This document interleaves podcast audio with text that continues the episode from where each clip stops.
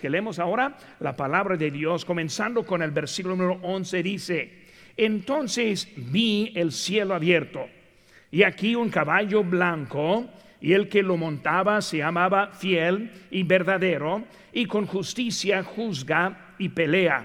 Sus ojos eran como llama de fuego y había en su cabeza muchas diademas y tenía un nombre escrito que ninguno conocía sino él mismo. Estaba vestido de una ropa teñida de sangre, en sangre, y su nombre es el Verbo de Dios. Y los ejércitos celestiales vestidos de lino finísimo, blanco y limpio, le seguían en caballos blancos de su boca sale una espada aguda para herir con ella las naciones, y él las regirá con vara de hierro, y él pisa el lagar del vino del furor y de la ira del Dios Todopoderoso. Un día voy a predicar de ese texto allí, este que él este, pisa el lagar del vino del furor. Es dice en versículo 16, y en su vestidura en su muslo tiene escrito ese nombre, Rey de Reyes y Señor de Señores.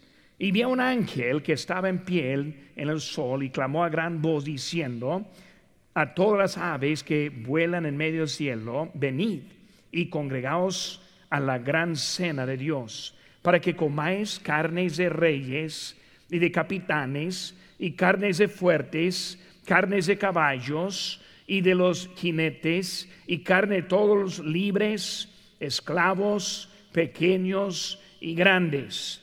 Y vi a la bestia y a los reyes de la tierra y a sus ejércitos reunidos para guerrear contra el que montaba el caballo y contra su ejército.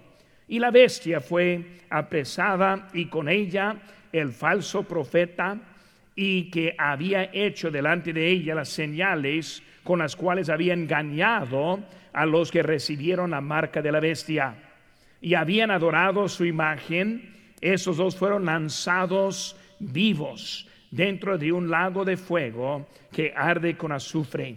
Y los demás fueron muertos con la espada que salía de la boca del que montaba el caballo, y todas las aves se saciaron de las carnes de ellos. Oremos, Padre Santo, Señor, usa esta, esta escritura para hablar nosotros esta tarde. Señor, ¿cómo esperamos a tu venida? ¿Cómo esperamos la gloria y el cielo para siempre? Pero Señor, también vemos lo que pasará a los que no te conocen. Yo te pido que tú nos des más ánimo, más deseo, para alcanzar la gente con el Evangelio. Bendice este tiempo, te pido. Gracias por todo. En tu nombre precioso que te pedimos. Amén. Pueden tomar asiento, hermanos. Son bien ahora el caballo del Salvador. Ya leímos la historia en cómo que el Señor vendrá. Hermanos, cuando pensamos en él, hay varias cosas que quiero enseñarnos un poco de ese día. Vemos primeramente que en la primera venida de Cristo, Él vino en una forma humilde. Por eso él vino como Cordero de Dios. Juan 1.29 dice, el siguiente día vio Juan a Jesús que venía a él y dijo, he aquí el Cordero de Dios que quita el pecado del mundo. Ahora, cuando vemos aquí el que está montado sobre ese caballo, no es semejante al Cordero en su aspecto. O sea, el Cordero vino ese por otro propósito el rey viene por uno. Y por eso así estamos viendo que la primera vez que vino, vino en su humildad. Ahora, cuando vemos eso, vino para pagar nuestra deuda del pecado. Él vino para morir en la cruz del Calvario.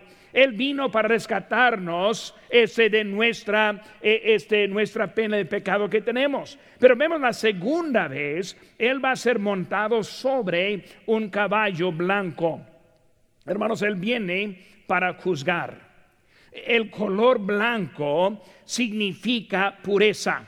Ahora, esta pureza que está refiriendo es su pureza en juzgar. O sea, Él tiene el derecho de lo que Él va a hacer en eso, puro en su juicio. Vemos el caballo representa su poder desigual. O sea, no hay nadie mayor que él. Por eso ese caballo está mostrando su dominio, está mostrando su posición, está mostrando que ahora viene Dios a esta tierra. Ahora, cuando pensamos en eso, hermanos, vemos que este, la descripción de él, vemos ahí en versículo 11 la palabra fiel. Él es confiable, confiable. Él tiene confianza absoluta. Él fue fiel en cada detalle. Hermanos, él quien está escribiendo ese libro es Juan el Amado y Dios ahora abrió el cielo para él para que él pudiera ver de los eventos que vendrán. Por lo que está diciendo, hermanos, exactamente lo que está diciendo, si va a pasar. Por eso vemos fiel. Vemos la siguiente palabra allí, es la palabra verdadero.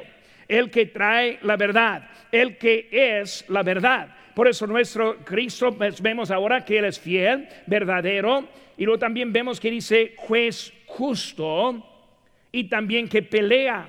Su propósito, hermanos, es que viene por la justicia. Por eso muchos piensan, si Dios existiera, ¿cómo es que Él permitiría lo que está pasando hoy en día? Vemos todos los malos que hay y hoy en día parece que los, los malos ganan. Vemos ahora que Él sabe lo que está pasando. Él está tomando los datos. Y un día Él va a venir y con justicia Él va a pelar. Por eso Él viene este, para eso. Vemos ahí en versículo 12, ojos como llama de fuego. Eso está refiriendo a su omnisciencia. O sea que Él ve todo, él sabe todo, no hay nada excluido. Lo que Él está al punto de hacer, no va a haber equivocaciones. En cada guerra que hay en este mundo, siempre mueren los inocentes también. Tratan de poner al lado inocentes, pero de vez en cuando viene un error y luego mata a alguien que no quisiera matar. Ahora con Cristo no es así. Él va a matar exactamente a los que quieren. Él va a llevar, él, va a arreglar cuentas con los que hay. Por eso Él ve todo, Él sabe todo, Él no hace equivocaciones. Vemos en versículo 12 también que dice, en su cabeza muchas diademas. Ahora, la diadema está refiriendo a una corona. Cuando pensamos de Él, la primera vez que vino, Él también tuvo una corona. La primera vez, la corona de espinos. Pero la segunda vez vemos que Él viene con corona de un rey. Por eso vemos, hermanos, que Él es el único digno. Este, eh, vemos que Él va a recibir toda la gloria. Rápidamente, hermanos, vamos a ver aquí en capítulo 4 del libro de Apocalipsis, capítulo 4, en versículo número 10. Vamos a ver algo interesante también ahora en este texto que dice aquí, y los 24 ancianos se postraron del que está sentado en el trono, el mismo, y adoran al que vive por los siglos de los siglos y echan sus coronas delante del trono, diciendo, Señor, digno eres tú de recibir. Vemos que Él va a recibir toda la gloria. Volviendo a nuestro texto ahora, ese momento, vemos en versículo 13, ropa teñida en sangre. Ahora vemos, hermanos, que está hablando de su sacrificio. ¿Cuál sacrificio? Pues en la cruz del Calvario. Pues vemos ahora que está llegando y luego vemos que hay sangre que está refiriendo a su ese sacrificio que hizo. Y luego versículo 13 dice que él es el verbo de Dios el verbo de Dios. Hermanos, desde el principio, ven rápidamente, hermanos, aquí en Juan capítulo 1, este nomás unas unos pocos libros para atrás, Juan capítulo 1, versículo 1 dice, en el principio era el verbo, y el verbo era con Dios, y el verbo era Dios. Versículo 14 dice, y aquel verbo fue hecho carne y habitó entre nosotros y vimos su gloria, gloria como del unigénito del Padre, lleno de gracia y de verdad. Por eso vemos el verbo. ¿Qué, qué es otra palabra para esa palabra verbo? También la palabra palabra.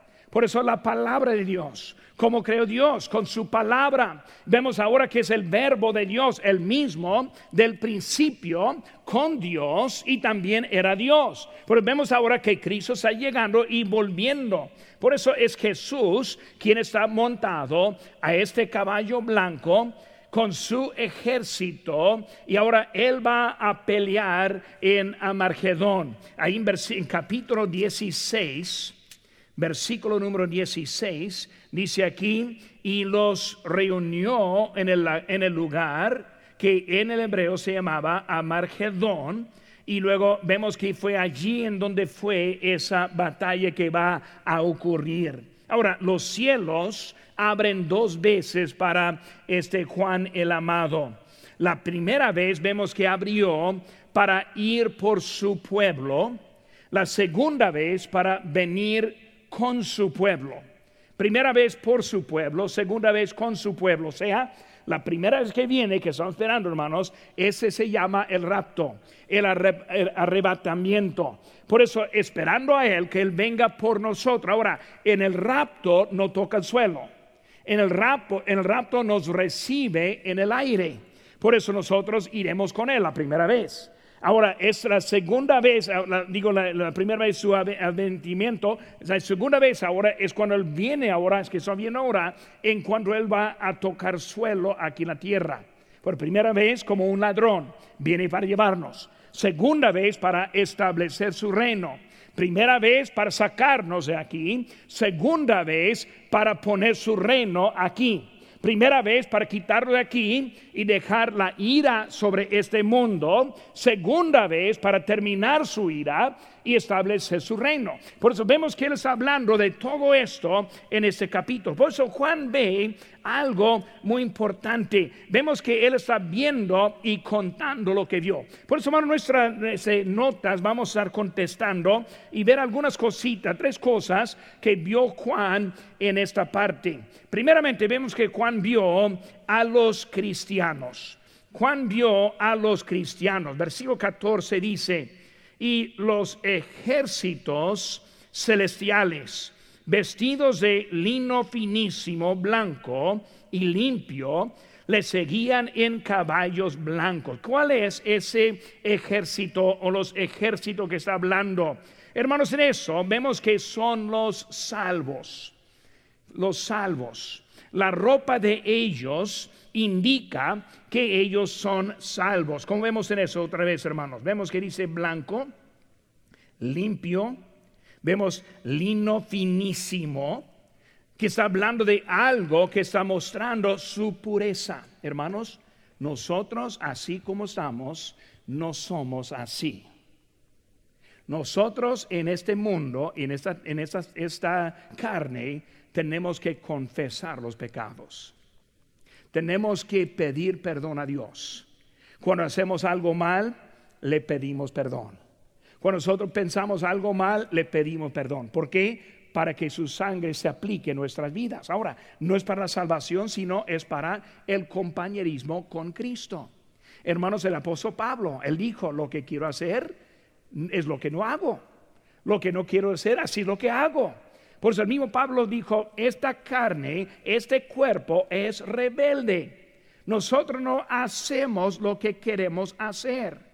Yo, yo, sé, hermanos, que nosotros en nuestra vida batallamos y luchamos. Es algo que hay en esta vida. Pero, hermanos, llegando a este momento, vemos que algo está cambiado. Su justicia no es propia, sino es justicia que les fue dada. Vemos, hermanos, aquí dice en Romanos 3:10, como está escrito, no hay justo ni aún uno. Porque no puede ser ejércitos de justos, porque nosotros no hay. Isaías 64, 6 dice, todas nuestras justicias son como trapo de inmundicia hermanos, no podemos presentar obras suficientes para salvarnos de nuestra maldad. Dice la Biblia en Hebreos 11:6, pero sin fe es imposible agradar a Dios. Porque somos salvos por la fe. Estamos esperando la redención completa que viene cuando venga Cristo por nosotros. Bueno, hermanos, este, cuando vemos eso, Está hablando del tiempo que ya pasó en eso. La salvación vino y viene del Cordero. Versículo 9 de nuestro texto. Y el ángel me dijo, escribe, bienaventurados los que son llamados a la cena de las bodas del Cordero. Y él me dijo, esas son palabras verdaderas de Dios. Por eso son llamados a la cena del Cordero. Por eso venimos este, de él. La salvación es de él. Pues la primera cosa, salvación. Segunda palabra que vemos es los santos. Los santos. Este, la iglesia católica habla de los santos. Oran a los santos. Piensan que les ayudan los santos. ¿Quién es un santo? ¿Cuál es la definición de un santo? Pues un santo, según la definición de ellos, es uno que está en el cielo. Por eso, en este caso, vemos que hasta que cuenta con la definición de los católicos, esos son los santos. Pero también no solo ellos, sino los que somos salvos hoy en día. Ahora, no hay tiempo para verlo, pero el apóstol Pablo, cuando escribió a las iglesias, siempre habló a los santos de tal lugar o de tal iglesia. Por eso, porque somos santos ya, mientras que no vivimos allá, mientras que nuestros cuerpos son rebeldes, mientras que todavía pecamos, nosotros somos santos porque la salvación es eterna y completa. Cuando Cristo nos perdona, cuando Cristo nos salva, es un asunto establecido y permanente. Por eso, hermano, tenemos la confianza en esta vida de que Cristo viene por nosotros. Por eso los santos, vemos aquí que está hablando a los santos en el cielo y luego también los santos participando. Por eso no solo están viendo, sino también están sobre caballos, le está acompañando, le está participando. Hermanos, cuando pensamos en eso, nuestra vida hoy en día es una vida de participación. Aquí vinimos esa noche para qué? Para cantar, para orar, para aprender más de la palabra y para animarnos a volver a servir al Señor. Les animo, hermanos, esta semana buscar a alguien a través de la casa de Dios. Sirve al Señor. Hay varios que van a estar dando clases el domingo, otros en la guardaría ese domingo. Hermano, les animo, hermano, como estamos sirviendo, vinimos aquí para prepararnos para servir a nuestro Señor, participando. Dios nos dio la carga de este evangelizar al mundo. Es como participando, participamos. Él salva, nosotros presentamos. Él toca los corazones, nosotros les hablamos. Pues nosotros somos el cuerpo de Cristo, que significa participamos en la obra de Cristo. El domingo vamos a tocar mucho más de eso el domingo por la mañana. Pero hermanos, somos los santos y luego el inciso C vemos los sentados en su lugar, montados sobre su caballo, una posición dada del caballo, digo del, del Señor Jesucristo. Vemos que Él está dando la palabra ejércitos es una palabra que significa los creyentes de todas las épocas. Por los salvos del Antiguo Testamento, junto con los salvos del Nuevo Testamento, junto con los salvos del presente, junto con los salvos del futuro por los ejércitos es una junta de todos los salvos en ese momento, hermanos. Ahora vemos que algo importante que es la victoria de esta vida. Hermanos, esta vida, cuando ponemos la fe en Cristo, cuando Él es nuestro Salvador, cuando nosotros le servimos, estamos viendo la victoria que hay en nuestra vida. Un día vamos a estar con Él en los caballos descendiendo en vez de los que están aquí abajo recibiendo el juicio victoria que hay en Cristo Jesús. Ahora vemos la siguiente cosa, hermanos. Este Juan vio a los cristianos, pero también vio a Cristo. Él vio a Cristo, versículo 15. De su boca sale una espada aguda para herir con ella a las naciones. Ahora, ¿qué vemos en eso, hermanos? Vemos que Él es, e, este Juan vio a Cristo, Él es el juez justo, el juez justo. Vemos, hermanos, la palabra fiel, verdadero, justicia, que está refiriendo a su justicia. Es la manera que Él juzga. eh, hermanos, Él viene para juzgar este, con verdad a los que merecen el castigo. ¿Quién merece el castigo? Pues un sicario, un asesino, pues este adúltera.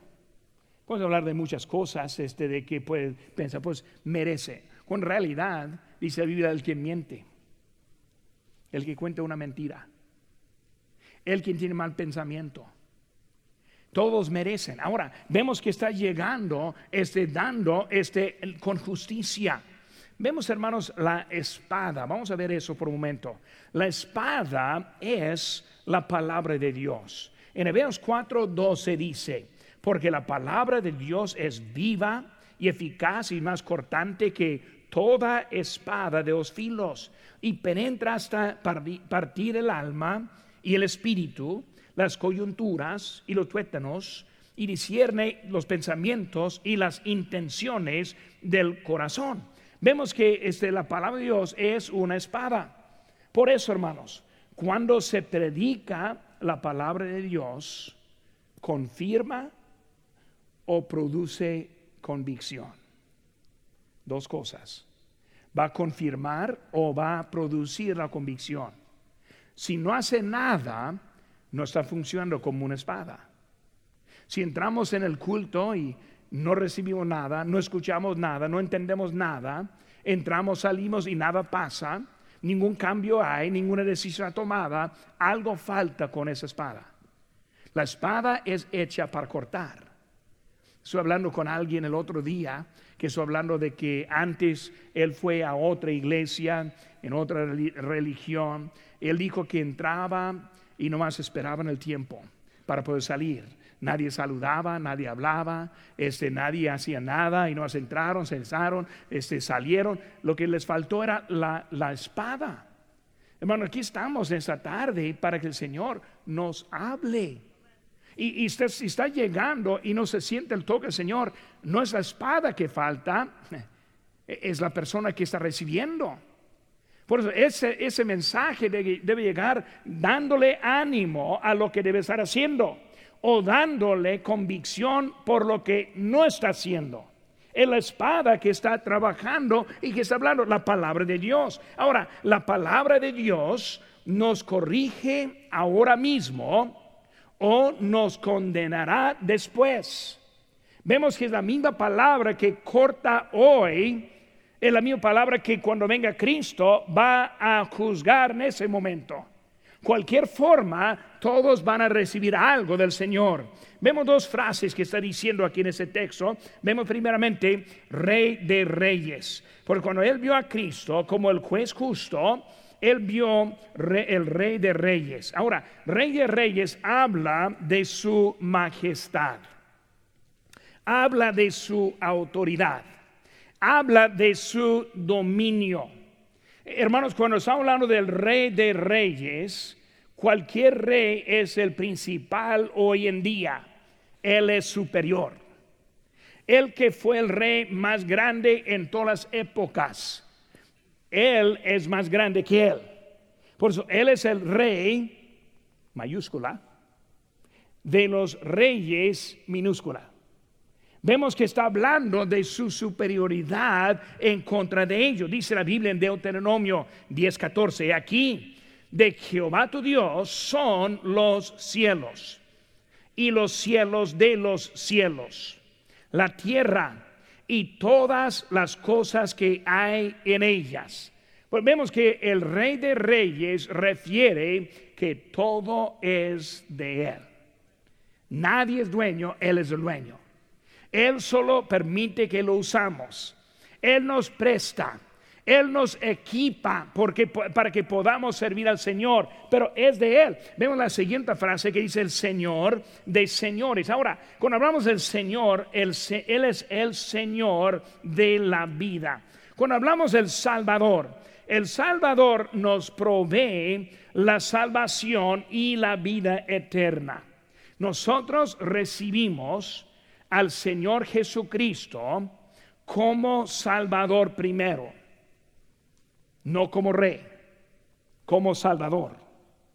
como el Hijo de Dios, como el Cordero molido, por Él quien dio su sacrificio, por la sangre de Él, que es lo que nos provee. Por eso, hermano, hablando de Él, vemos que el Salvador, el Salvador está hablando de lo que Él hizo por nosotros.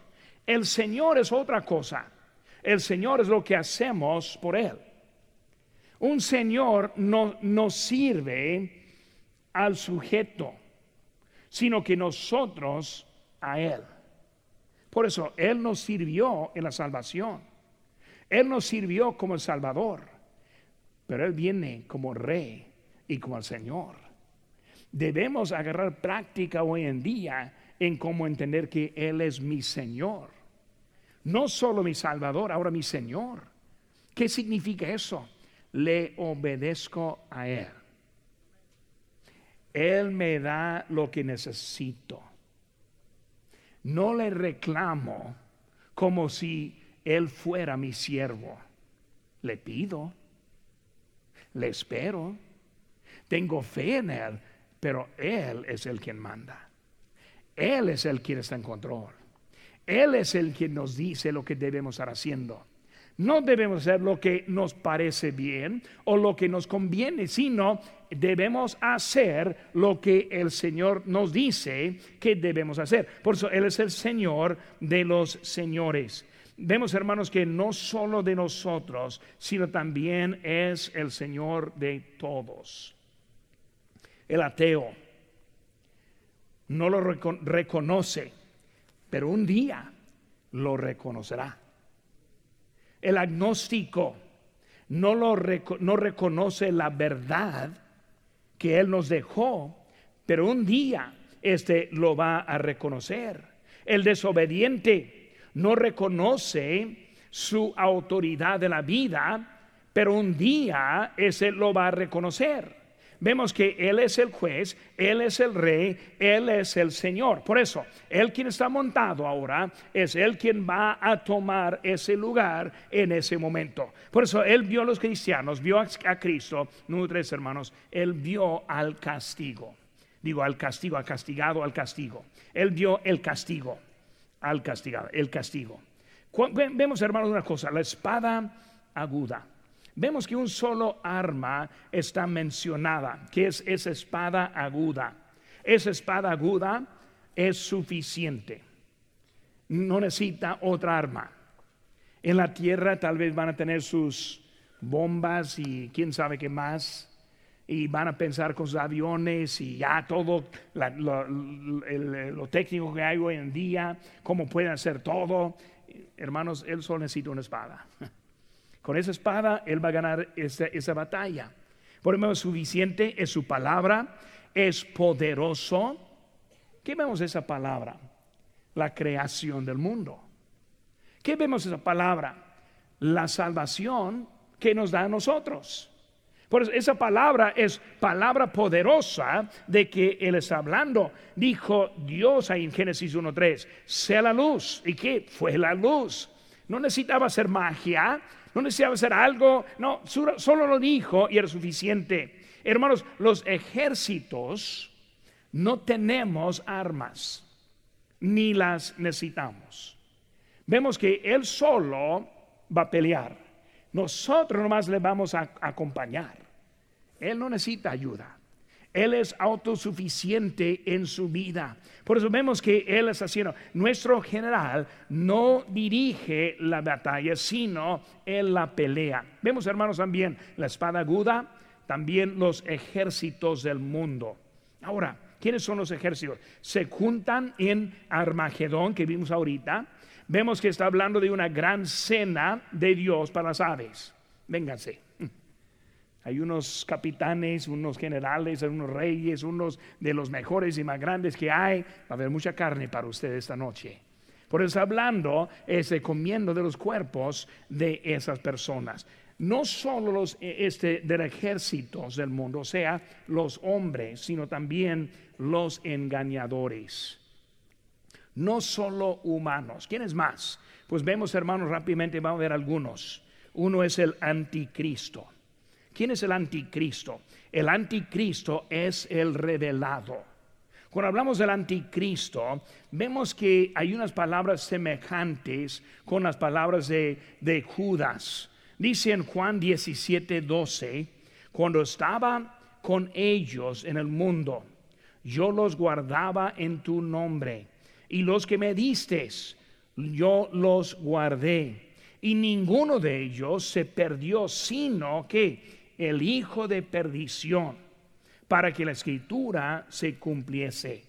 En segunda, digo, en segunda Tesalonicenses 2.3 vemos la misma cosa. Dice, nadie os engañe en ninguna manera, porque no vendrá, sino que antes venga la apostasía y se manifieste el hombre de pecado, el hijo de perdición.